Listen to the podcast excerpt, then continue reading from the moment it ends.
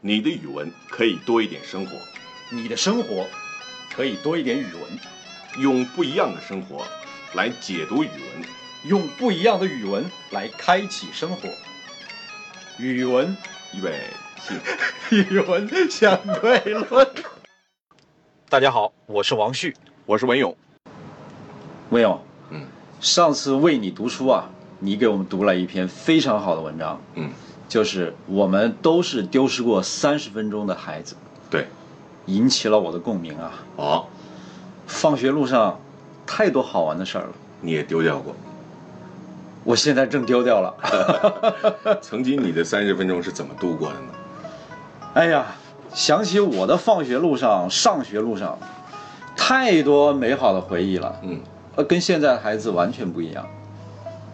你看啊，我们，我我举两个例子。嗯原来呢，就是我我读初中的时候，嗯，就是骑自行车到学校去，对，那时候我们都骑自行车。是吧？对，大概骑自行车要，好像还有半个小时，有点远。学校远呐、对呀、对，还得翻山越岭。后来呢，跟我一起啊，就是我们一起上学的这个孩子啊，嗯，哎，就说我们不骑自行车，走着去，有一条近道，哦，哎，哦，我就跟他们走，走过一次，不是走过一次啊，就后来好长时间就走，喜欢上了。太好玩了。有什么好玩的呢？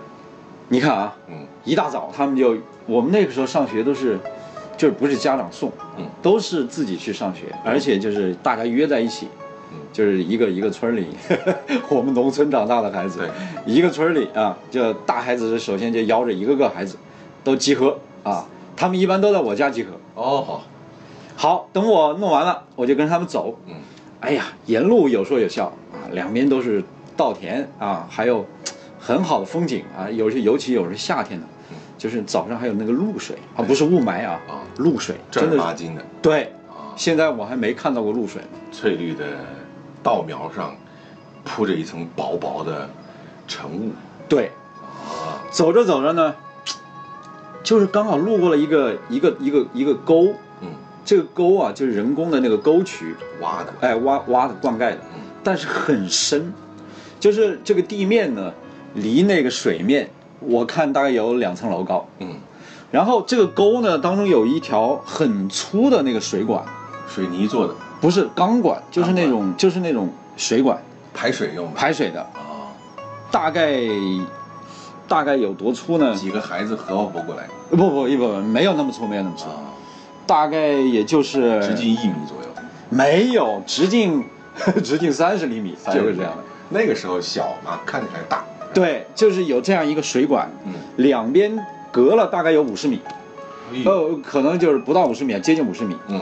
就这么长。嗯，大家有说有笑，哈，我我不知道有这个东西啊，有挑战性，他们天天走惯了，是吧？嗯，他们就有说有笑的，挨个的从那个水管上走，而且呢，有人我们夏天走，夏天走的时候，它那个水管呢，它上面有雾水，滑。滑，哦，你知道吗？对，我就跟在最后，我当时特别特别紧张，嗯。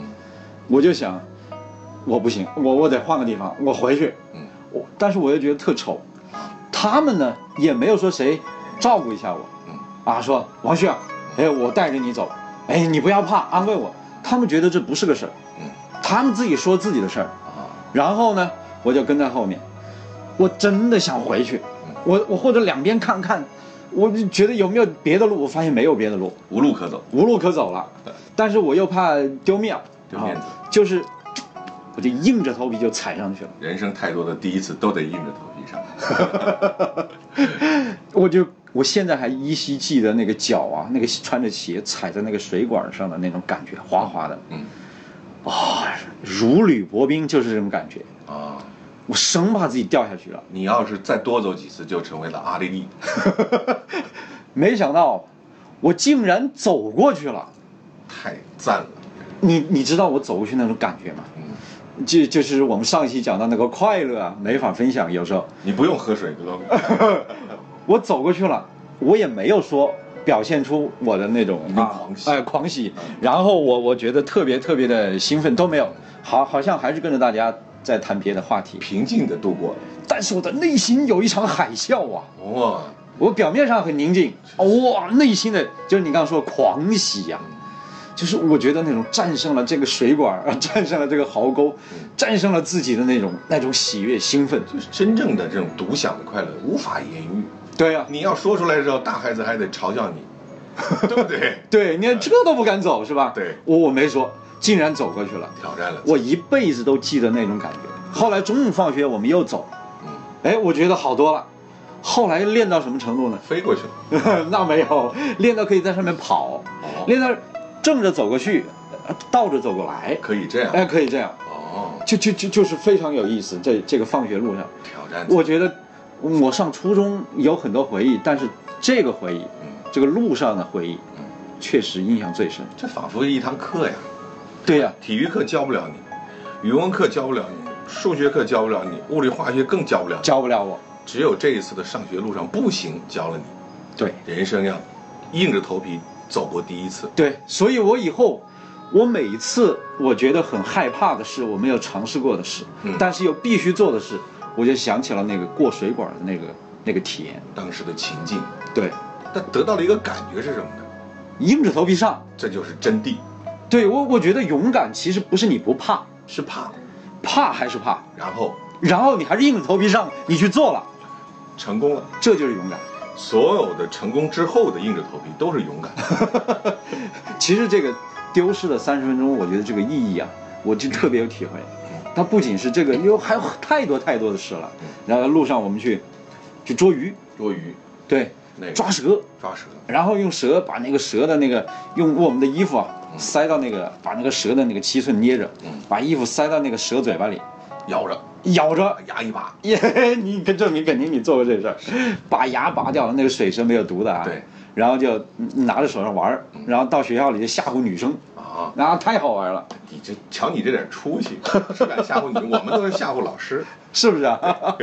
你有过什么样的 好玩的事、啊？你所说的，除了走那条沟没有走过之外的话，但是我有另外一种体验。嗯，我上小学的时候的话，我曾经也在一条沟面前的话挑战过自己。哦，那时候没有那么宽的水管，嗯，那就是一条破了堤的水渠哦，啊，一条大河水渠上，这边是左边水渠，右边的话是一个大湖，中间这个地方的话，由于湖里的水啊多了，得要把这个湖的堤口给它挖开排水，嗯，所以挖开了之后的话，这个水多了，把它冲下来之后的这个口子越来越大，约莫的话大概有五六米宽。嗯那个时候小啊，小学五年级嘛，嗯，大孩子也是一样，三五成群邀着一起去上学，对吧？对，过去呢，但凡下雨天淹了水之后，那条湖中间的路的话，它已经被水完全淹没了，，对对，走不过去。嗯那个时候也不存在说什么要挑战极限之类的，是不是？跋山涉水，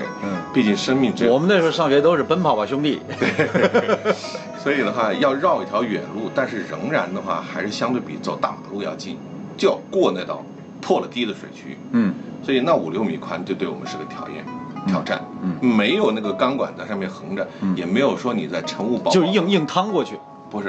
啊刚开始的时候啊，有大孩子往里面趟，发现水太深，哦，以至于趟到中间的话，已经淹没了。他他会游泳啊，嗯所以的话，他告诉我们千万别往里面趟水，因为水还在流。干嘛呢？就得飞过去，就是正儿八经要飞过去啊，助跑助跑然后跳过去，跳过去。因为大孩子他们个子高，对不对？然后基本上采取的方式呢，就是那边大孩子先飞过去了之后的话，然后这边把书包往那边扔，那边接着你放那儿，你得往上跳。第一次，我是扑通就直接跳到了水里。哦，哎呀，喝了好几口水，当时深深的记得那个水的味道啊，完全不是像我们平常喝的水的味道，各种复杂的味道夹杂在一起，当然还有泥浆的味道。但是那一天的课是没办法上的，因为浑身打得透湿。尽管五月的天气还比较暖和呀，还是冷啊，嗯也不敢回家，嗯因为那回家上学就要迟到了。回去了之后的话呢，一是怕迟到的话老师罚作业，第二个的话回去了之后也丢人，对不对？对，就硬趟着过去了之后，那过去了，大孩子把你从水里拽出来那个感觉，充满了感激。所以小时候对于伙伴之间的温暖的话，就是这样三五成群之间，在上学与放学路上的话，一点点积累的。对，你看，我觉得除了这我们刚才说那些体验，你刚才最后说的特别好，就是那个人和人的相处，和小伙伴之间的相处，教会了也教会了我们很多东西。就我有个同学叫王明，哦，嗯，这个名字非常有名。对对对，王明，他他不是领导啊，就是就是放学的时候，呃，上学中午我们回家都吃饭，嗯。吃完饭就上学，他就硬要拉着我到他姐姐家里去，为什么呢？因为他姐姐跟他说啊，让他到他姐姐家里带一些鸡蛋，然后呢就把这鸡蛋放放带到带到学校里去，放学再带回家。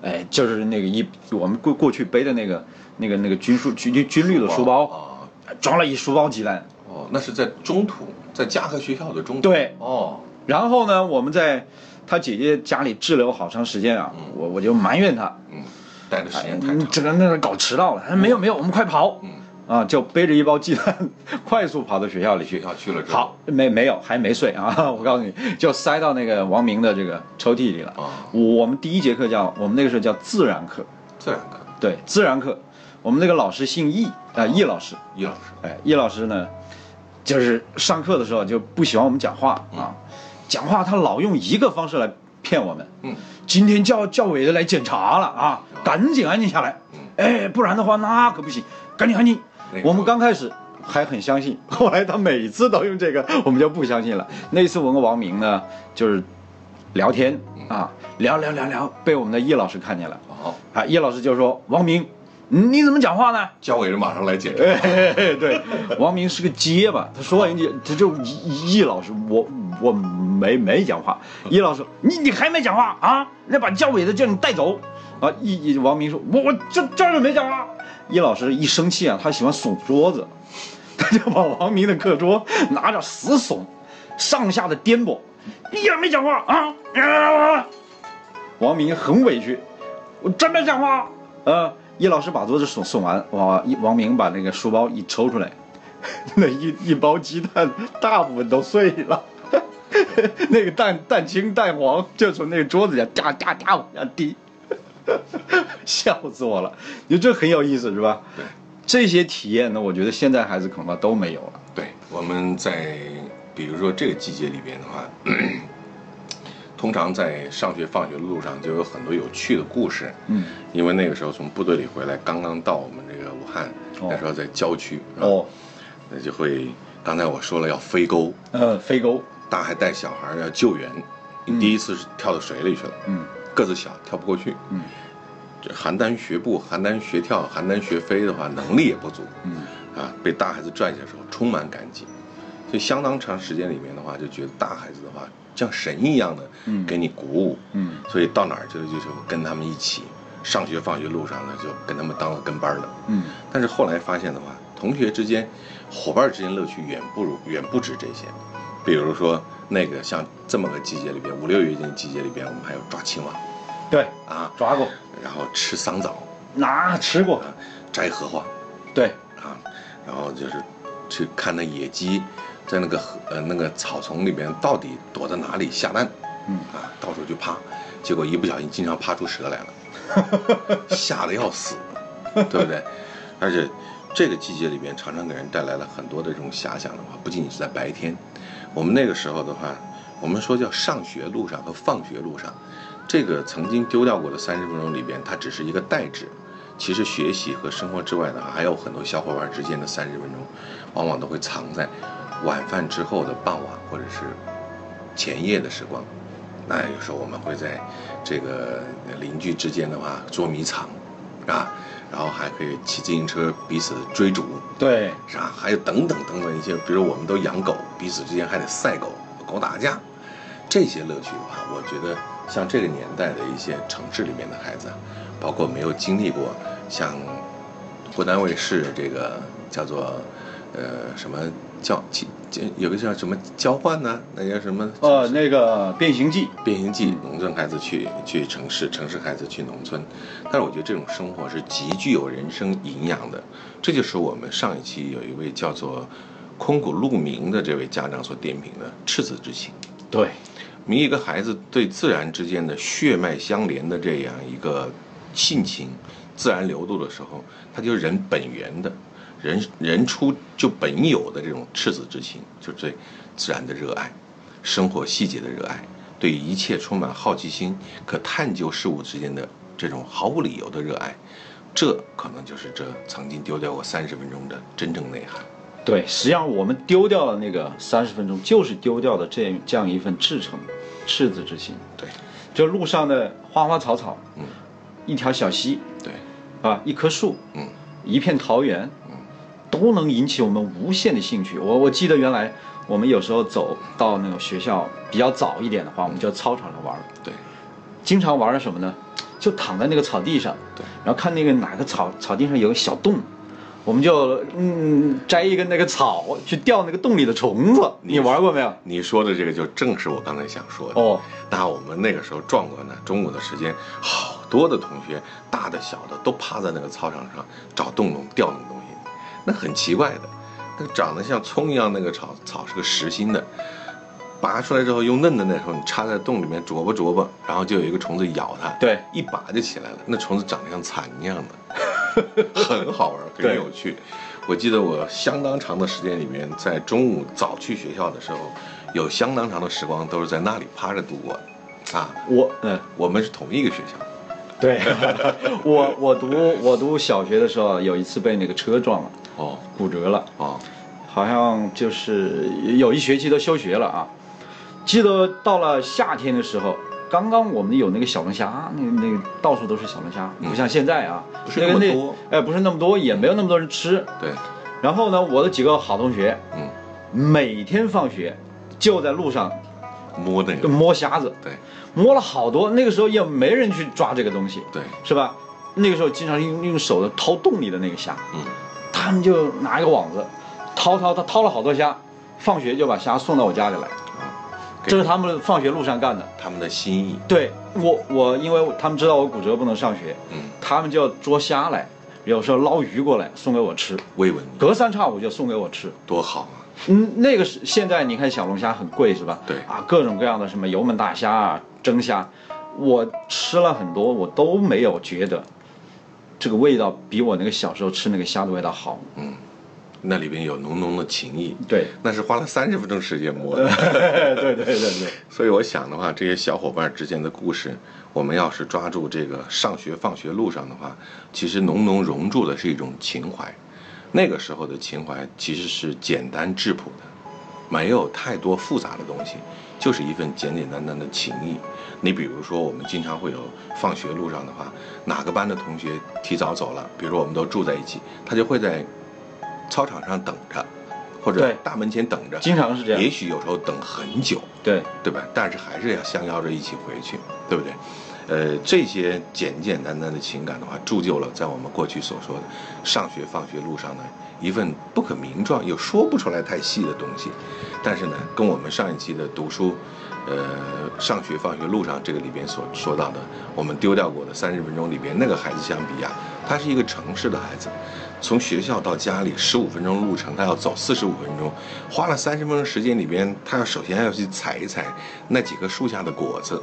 通常这个季节应该是在这个初夏季节，还得看一看五金店门口打盹儿的老头儿睡得熟不熟，嗯，还要去这一切他都非常感兴趣。非常感兴趣。在我们觉得，嗯，完全没有呃可以值得去观察或者值得去品味的东西，嗯他都觉得特别有意思。对呀、你看他所说到的，去用手里的零花钱去买一包这个方便方便面、干脆面是吧？然后拆开了之后，他其实不是要吃，他是要里边那个那个画儿，发现又是一个张飞，嗯，就 觉得很没趣，然后把里边的干脆面撕开了之后，嘎巴嘎巴掰碎了，就喂前面那个小狗。嗯，然后啊，左看看右看看，这一路上到底他做了哪些真正让自己觉得特别有意义的事情？